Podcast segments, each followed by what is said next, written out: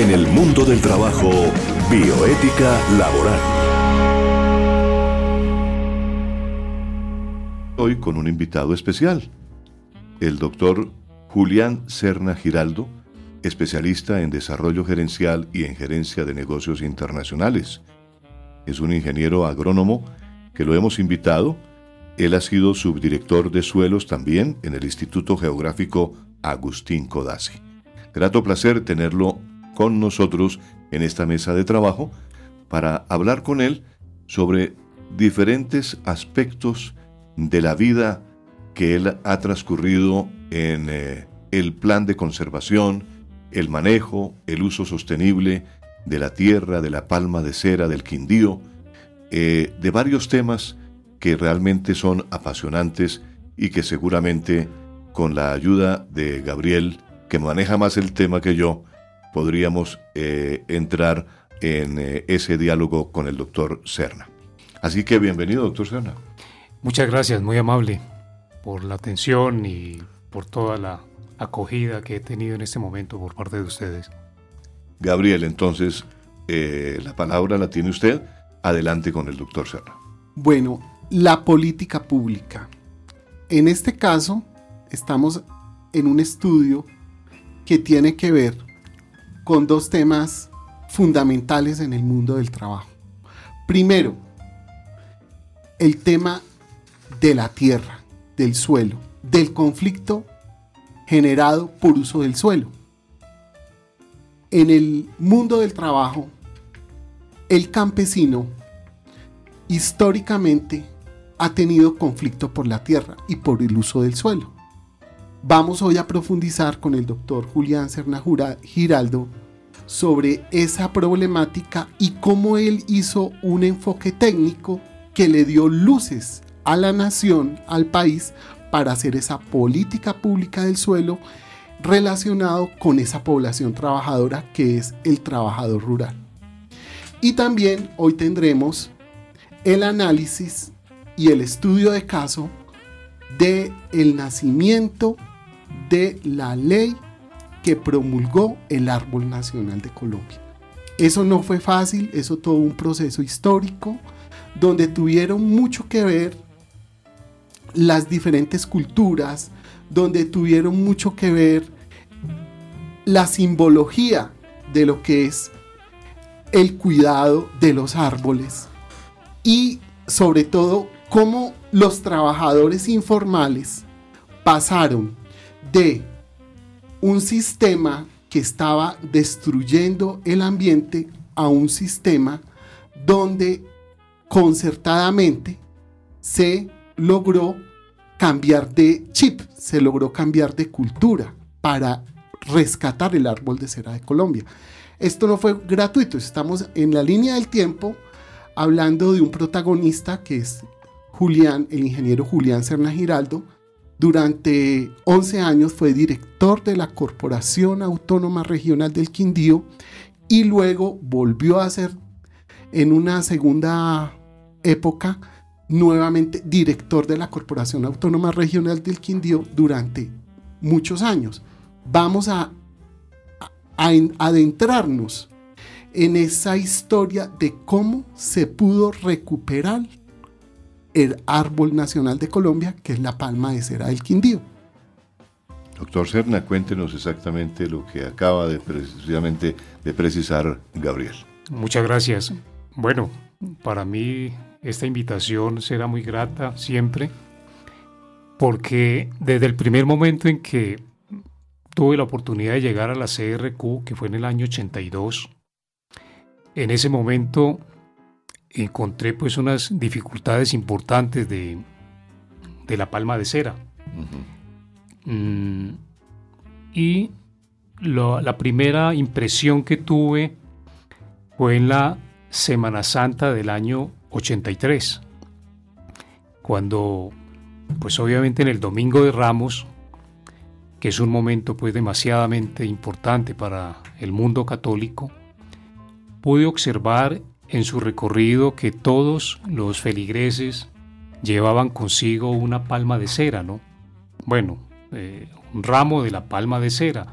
que indudablemente eso tenían que haberse extraído de, de sus sitios privilegiados, como lo es en ese, en ese momento y ahora el, el, Valle de Cocora en el municipio de Salento, en mi departamento del Quindío.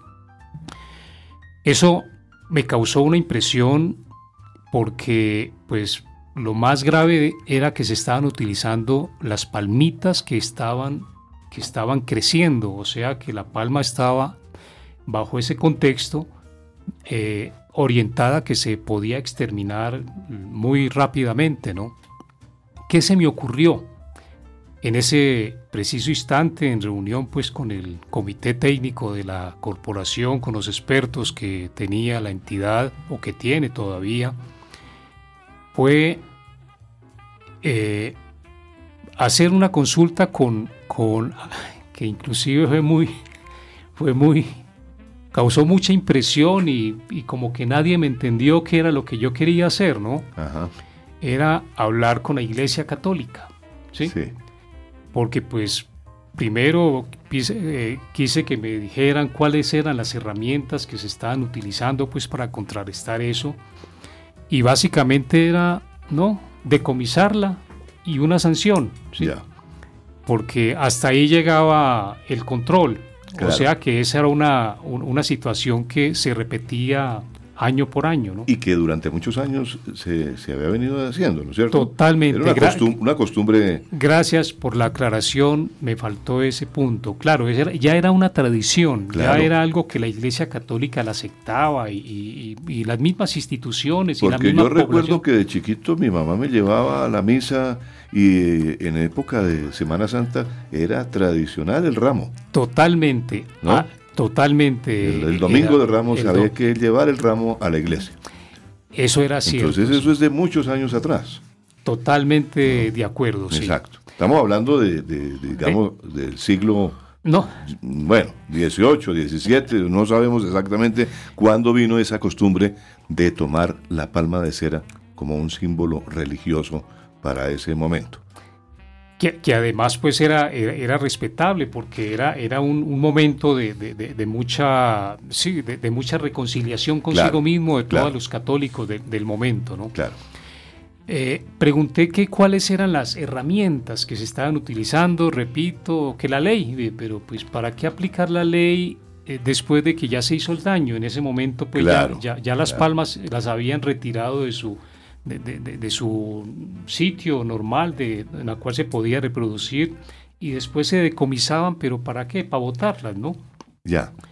Entonces mm, fue cuando vi que, que la ley, cuando ya me corroboré exactamente que la ley se estaba aplicando, pero que nada estaba contribuyendo para pues que la palma se, se, se conservara, se preservara, se protegiera la falta se seguía cometiendo, no obstante que la ley existía. Totalmente, sí.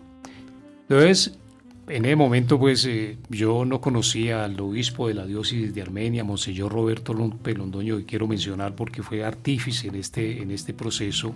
Le pedí cita a, Monseñor, me la dio y pues obviamente pues que él se aterró en, en, un momento cuando yo le dije, Monseñor, vengo a que me ayude a conservar, a proteger la palma de cera del Quindío, ¿sí? La parte ecológica de ese departamento. Eh, señor Serna, pero yo qué puedo hacer con eso? yo le dije, Monseñor, usted tiene mucho por hacer, pero es fundamental su apoyo. Y bueno, qué bueno, si puedo hacer algo, pues lo haré con mucho gusto. Le dije, lo único que podemos hacer es que usted le mande el mensaje a los católicos de que el, en, de que en el, en el domingo de Ramos no es necesario traer la palma de cera, ¿sí? Si no pueden traer cualquier otro, otro elemento vegetal, arbolitos, eh, planta, lo, que quieran, que eso tiene el igual significado que la palma de cera durante el domingo de Ramos. Claro, claro. Le, le, interpelo un momento para, para preguntarle, ¿la palma de cera se produce únicamente en Colombia o tiene otros países donde también puede ser, eh, eh, la Iglesia Católica lo tiene como símbolo. No, o solamente, solamente en, Colombia. Solamente en Colombia. Exacto, sí. Ya. Lo teníamos. esa, esa es una costumbre que se, se tenía, pero de ancestros, pues de... Claro. Eh, Monseñor eh, muy respetuosamente me dijo, yo voy a mirar qué puedo hacer, porque es que todavía no capto qué es lo que usted me quiere. Y bueno, entonces le, obviamente, pues él me imagino que quería consultar con sus inmediatos también allá en, el, en, el, en, la diócesis. Y al final me aceptó la propuesta. Sí.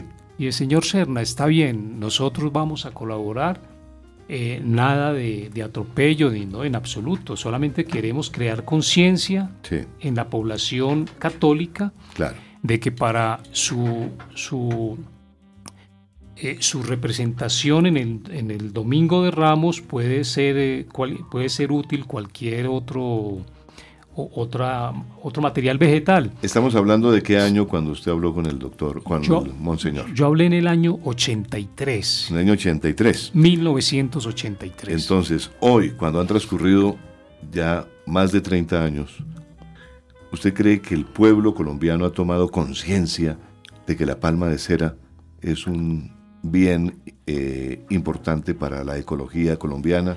Eh, ¿Lo respeta? ¿Cómo, ¿Cómo está la situación hoy en día?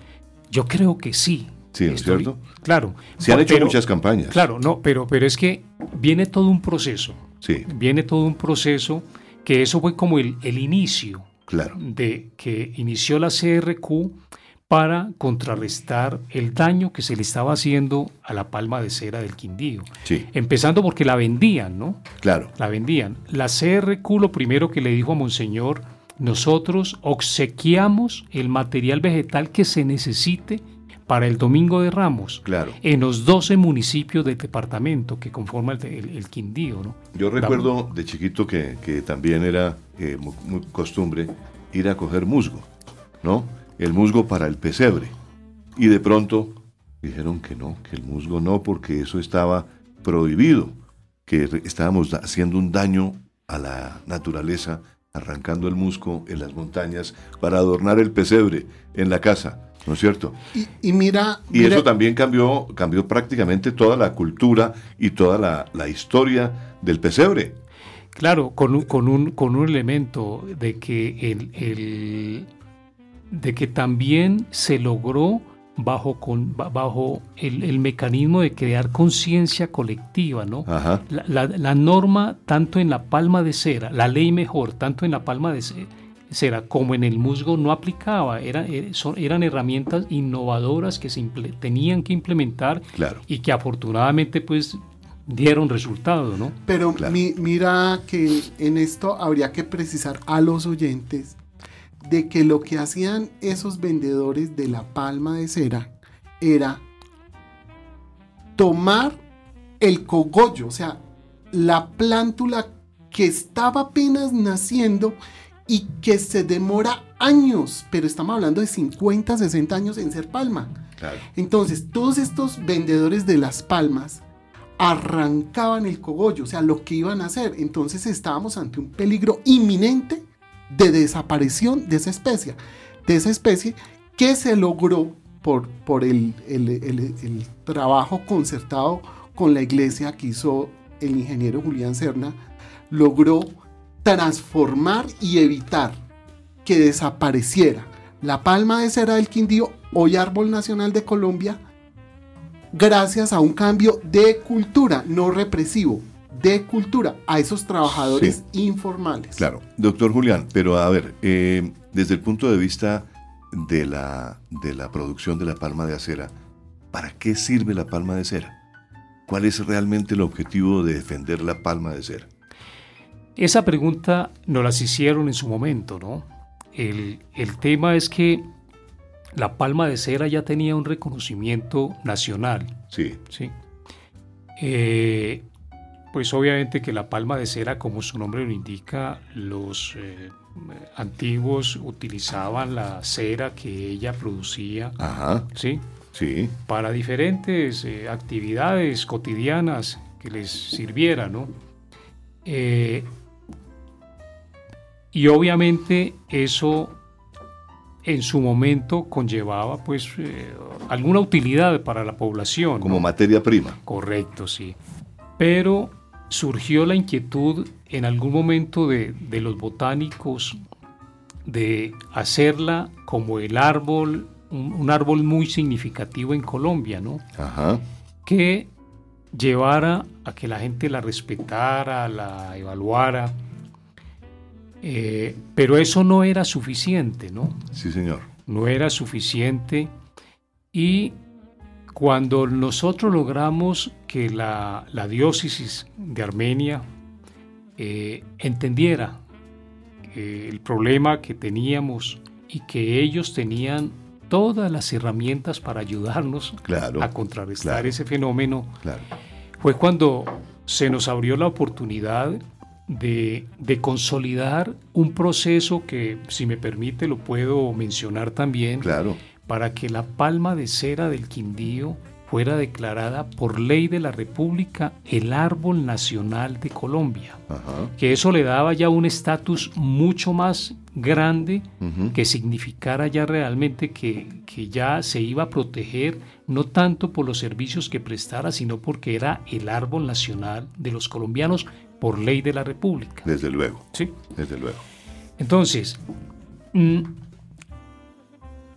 este, esta actividad que empezamos en el año 83 eh, fue cuando nos surgió una serie de actividades que voy a tratar de relacionar muy brevemente. Muy brevemente porque el tiempo es muy, muy, muy corto aquí en la radio. Bueno, empezamos por pedirle a la antigua Inravisión de que nos permitiera unas, unas pautas de la palma de cera sí. con un, grave problema, que lo que le estábamos pidiendo era, era gratuito. Claro, claro no. Porque en televisión siempre todo es, es costoso. Es costoso. Bien. Y accedimos que el director o directora, eso sí no recuerdo, nos permitiera sacar publicidad de la palma de cera, ¿sí? Por, por Inravisión, que eso era pues una, cosa novedosa. Pues, Yo recuerdo algo de esa publicidad que se hizo en Inravisión. Ah, qué bueno. El Instituto Nacional de Radio y Televisión, Inravisión, que difundía pues un, comercial, ¿no? Sobre la palma de cera. Es correcto, es correcto, sí. Eso pues nos tocó... Invitando a la gente a que conserváramos más bien la palma de cera como parte de la, de la, del bosque, ¿no es cierto? Y que no lo, no lo, no lo tomáramos para una actividad eh, religiosa, ni mucho menos. Para, para, para, esos, para esos eventos, pues, eh, eh, el, digamos que el, la actividad del, del cristianismo podría manifestarlo de otra forma, ¿no? Porque lo que se celebra el Domingo de Ramos es la entrada de Jesucristo, triunfante a Jerusalén. ¿No es cierto?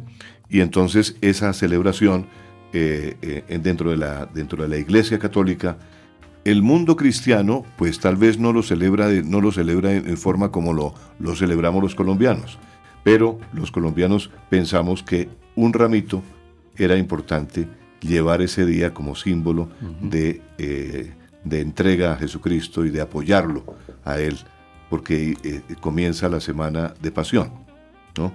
En esa forma. Y, dentro de esa tradición, ¿qué más eh, se logró, eh, doctor Serra? Mire todo lo que se podía hacer por la palma de cera.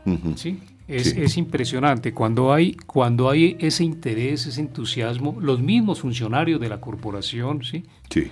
Eh, ellos mismos aportaban, ¿no? Claro. Entonces se abrió un espacio de que ellos les quitamos el tema de la ley que tenían por delante para que miraran qué otras actividades podían hacerse en beneficio de una especie que podía estar en riesgo, ¿no? Claro, claro. Entonces comenzamos, repito, con la, con la nota por, por, por Inravisión, que eso pues fue lo, lo, primero y lo mejor quizás que nos pudo permitir avanzar en nosotros, en nosotros aspectos. Claro. Iniciamos la primera recolección de semillas ¿sí? La semilla de la palma de cera en, Cocora, en Salento, caía, ¿sí? O cae, pues, ¿no? Pero eso se perdía. Claro. Eh, ¿Qué se nos ocurrió? Hablar con los grupos ecológicos. Claro. Porque pues uno pensar de que eh, llevar pues una, contratar gente para que para que recogieran la, semilla de la palma de cera, eso podía valer una, una millonada. Claro, ¿sí? Claro. Porque la idea era recogerla toda. ¿sí? Me dijeron cuánto, todo, lo que haya. ¿sí? Sí.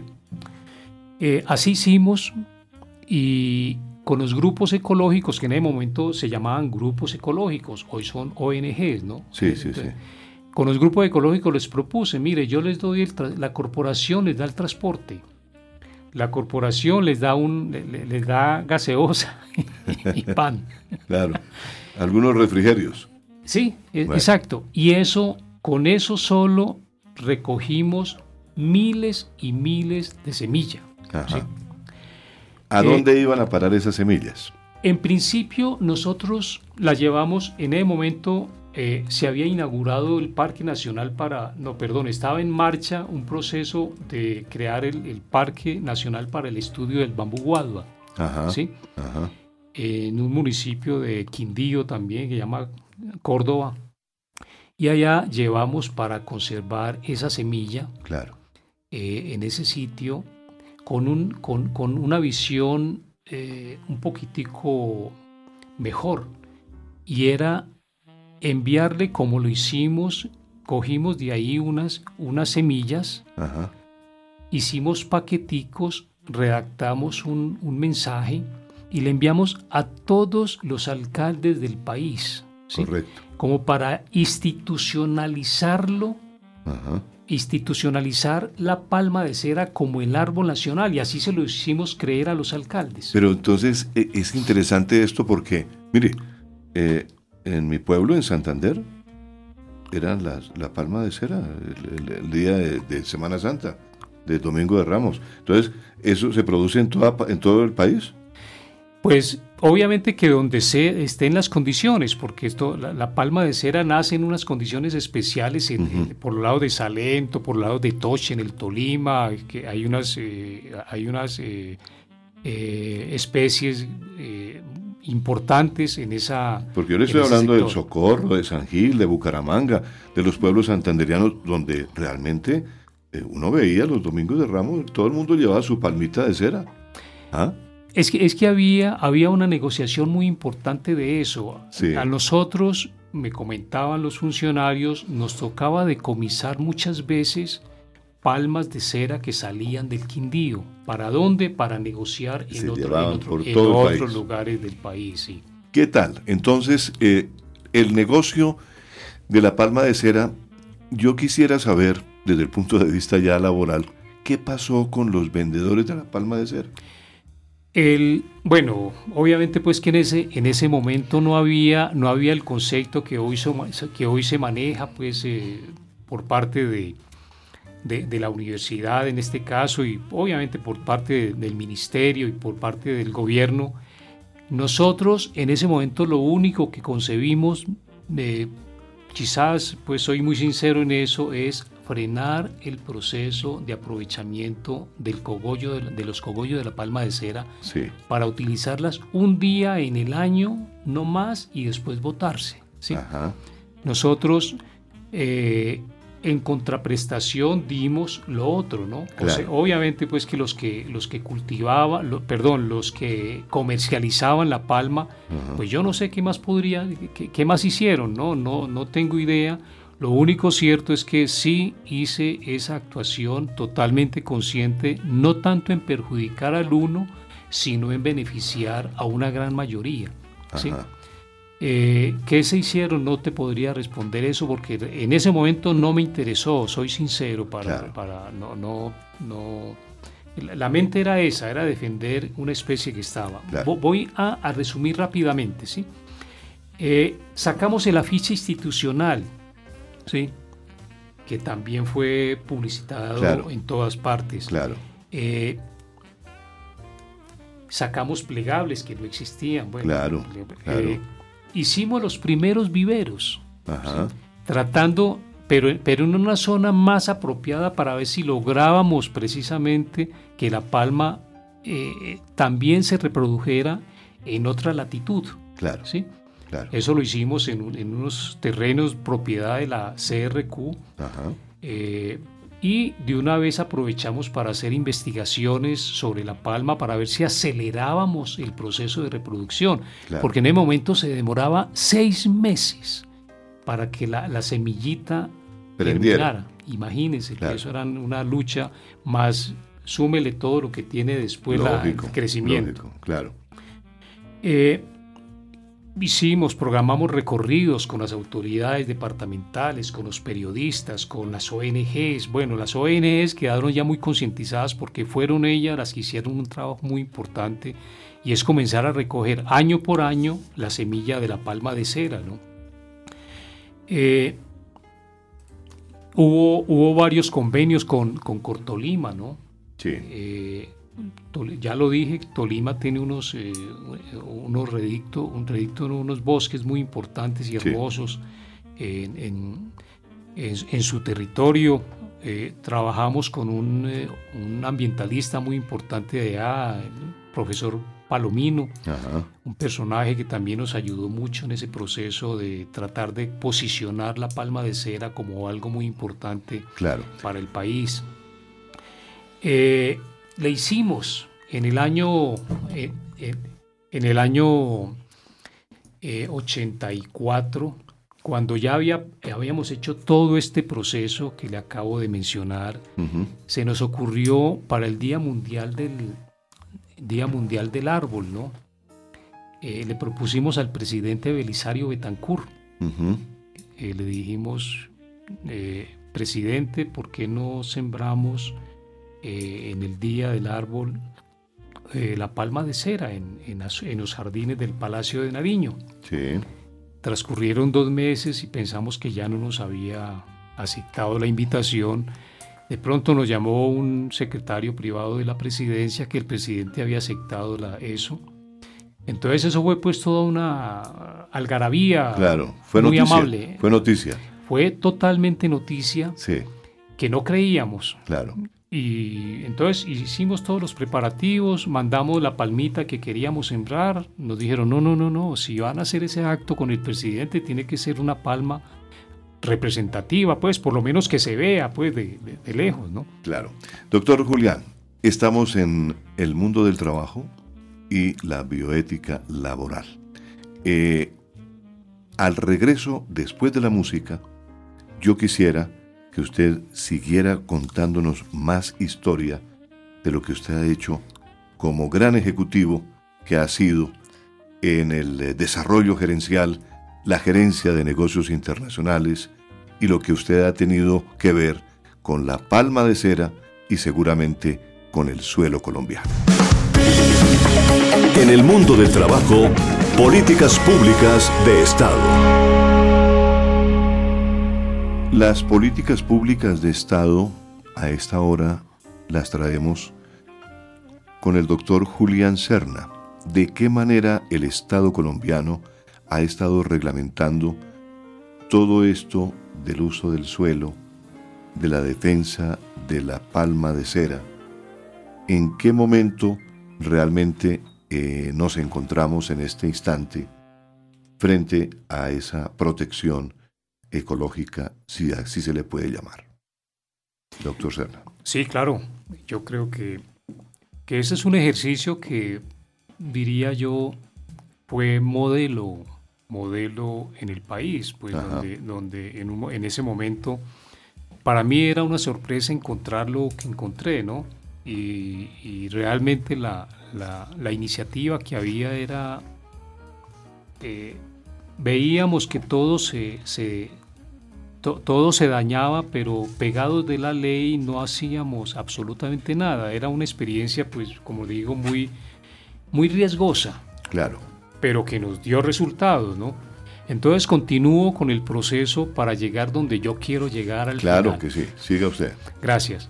El, el tema era que el presidente la idea era si el presidente nos acepta la propuesta, ya le tendríamos una aureola para proteger ese proceso en el cual ya se nos había ocurrido, que era eh, promover el proyecto de ley que la reconociera por ley de la República como el árbol nacional de Colombia.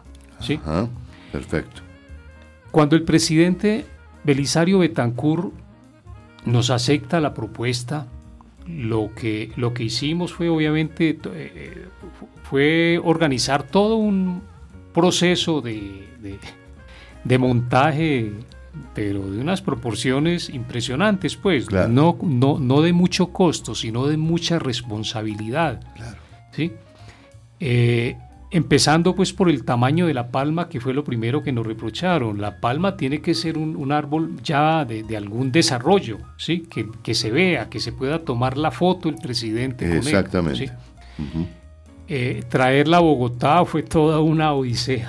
Ah, sí. Sí, claro. Eso la, la extraímos de, de- de Cocora en Salento, Ajá. Pues con, toda la, con todas las herramientas posibles de que no se fuera a atropellar la palma, Claro. para que pudiera llegar pues a Bogotá en sus condiciones y permitiera eh, poderla, poder garantizar que se diera en, en- en los jardines del Palacio de Nariño. No, no Sí, sí, sí. creíamos en principio que el presidente fuera a estar, simplemente autorizó, pero no creíamos, teníamos como esa, esa reserva. Sin embargo, seguimos para adelante con el proceso, creímos de que, creíamos de que eso el presidente la lo iba a valorar. Sorpresa, ¿sí?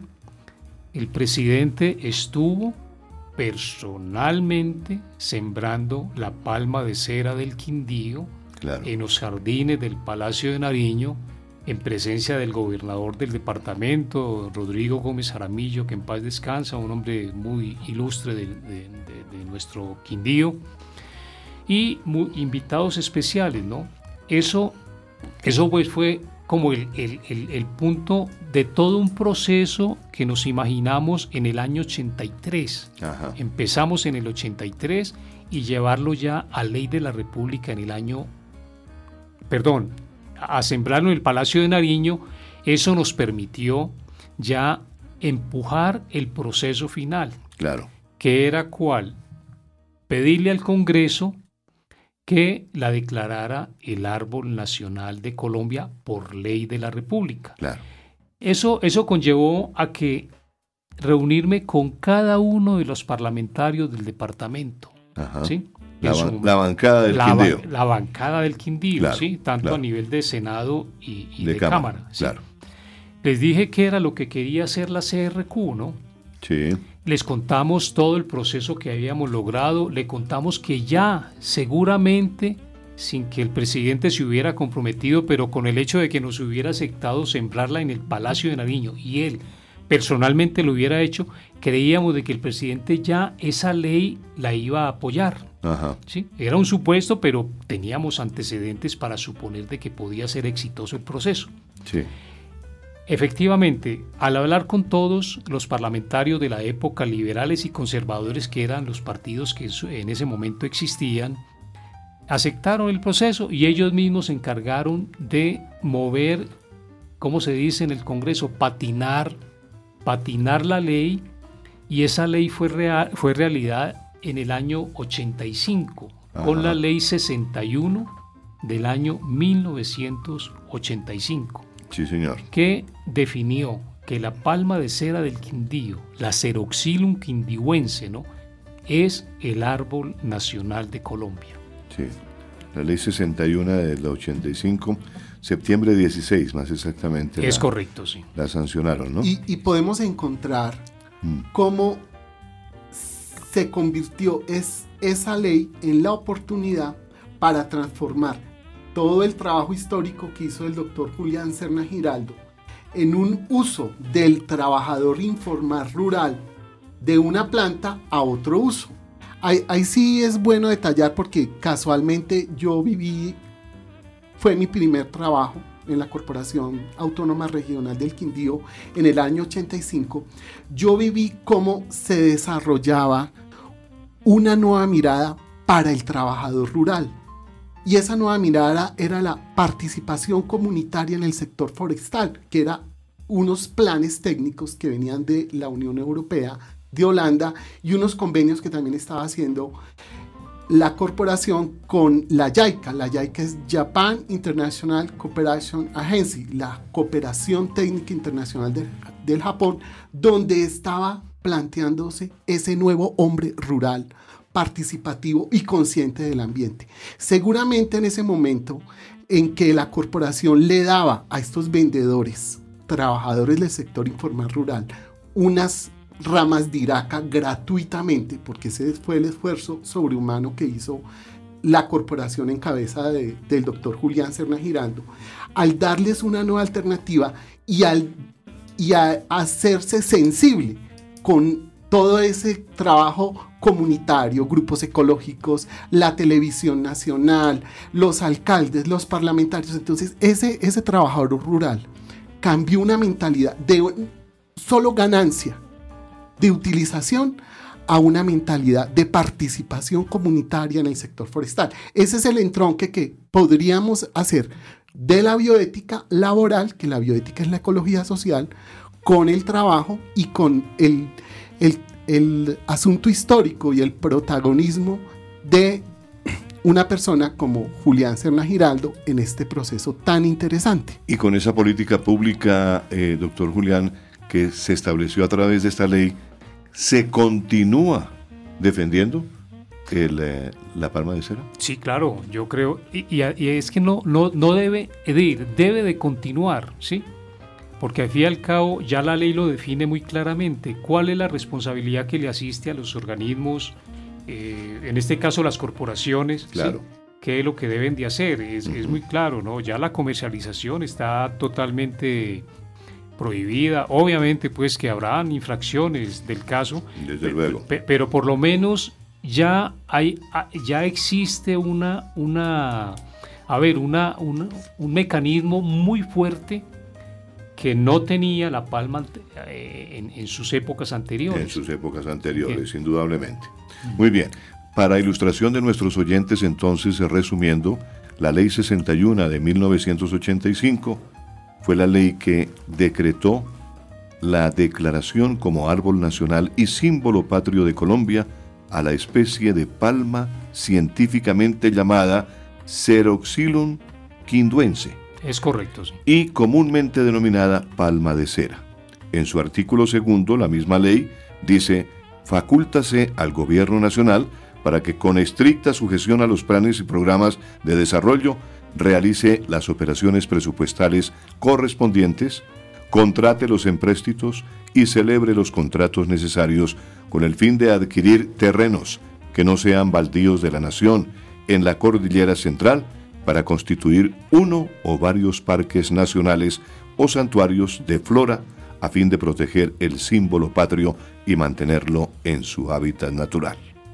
Y en su artículo tercero dice, prohíbese la tala de la palma de cera bajo sanción penal aplicable en forma de multa, convertible en arresto, en beneficio del municipio donde se haya cometido la infracción, de conformidad con el decreto ley 2811 de 1974.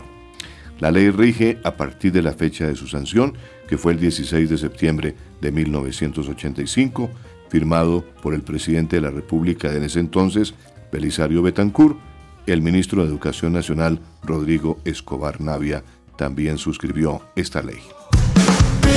En el mundo del trabajo, lo que dice nuestra legislación laboral. Bueno, hoy hablando del mundo laboral y del trabajo, pues eh, hemos tenido aquí al doctor Julián Serna, un hombre que ha estado gran parte de su vida dedicada a eh, ese mundo de la protección de un eh, árbol que según la ley 61 de 1985 fue declarado árbol nacional de Colombia. Y desde su desde su puesto allá como director, como presidente eh, de esas corporaciones, eh, su labor ejecutiva que ha sido sumamente importante y ahora que sigue siendo una persona consultada eh, en el mundo ambiental. ambiental.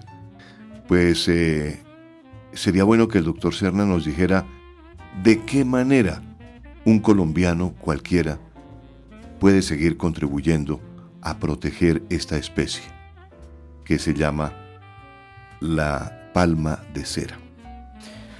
Qué bueno qué bueno uno lograr estos espacios tan importantes para poder eh, eh, recalcar sobre iniciativas, ¿sí? que han surgido con mucha espontaneidad, pero con mucho interés y proyección. Claro. ¿En qué forma uno pensaría que, que la población en general ¿no?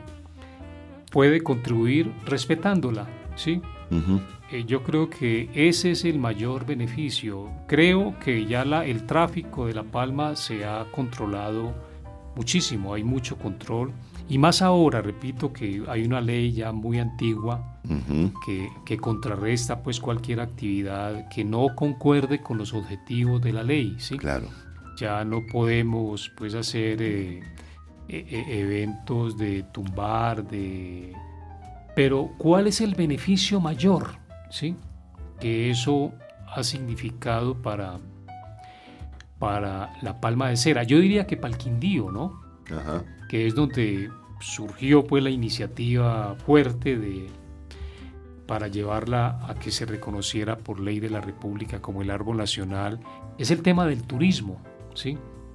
En, el Valle de Cocora, que ya es muy famoso a nivel internacional también por el espacio que ha logrado el departamento en, su propuesta de, turismo sostenible, de, de, turismo de descanso, de turismo de paisaje. ¿sí? Claro.